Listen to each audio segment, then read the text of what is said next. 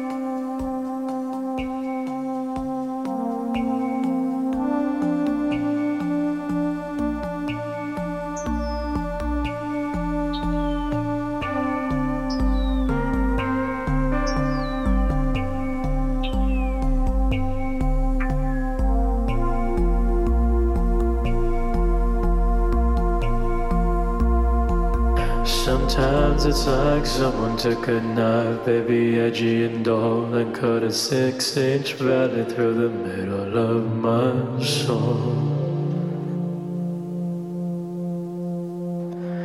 At night, I wake up with the sheets soaking wet and a freight train running through the middle of my head, and you, you cool my desire.